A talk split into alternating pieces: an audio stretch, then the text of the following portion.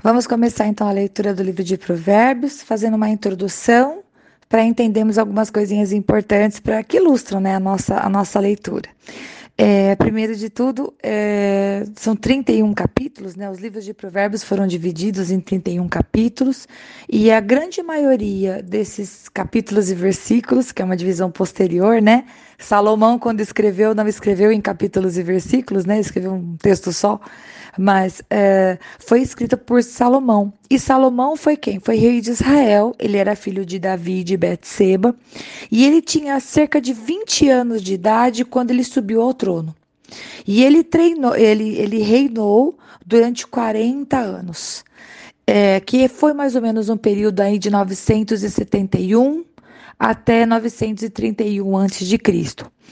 Então, nós temos um rei jovem, a gente conhece a história dele, ele pediu sabedoria ao Senhor e o Senhor deu a ele essa sabedoria, além de outras coisas que o Senhor acrescentou, porque se agradou do coração de Salomão. A palavra de Deus diz para nós também, lá em 1 Reis, é, no capítulo 4, versículo 32, que Salomão ele compôs 3 mil provérbios e mil e cinco cânticos. Então, nós temos aqui nesse livro de Provérbios alguns dos provérbios que foram é, produzidos, compostos por ele, e nós acreditamos que sejam, é, tenham sido entregues pelo Espírito Santo de Deus. E nós sabemos que nem todos esses provérbios do livro de Provérbios foram compostos por Salomão.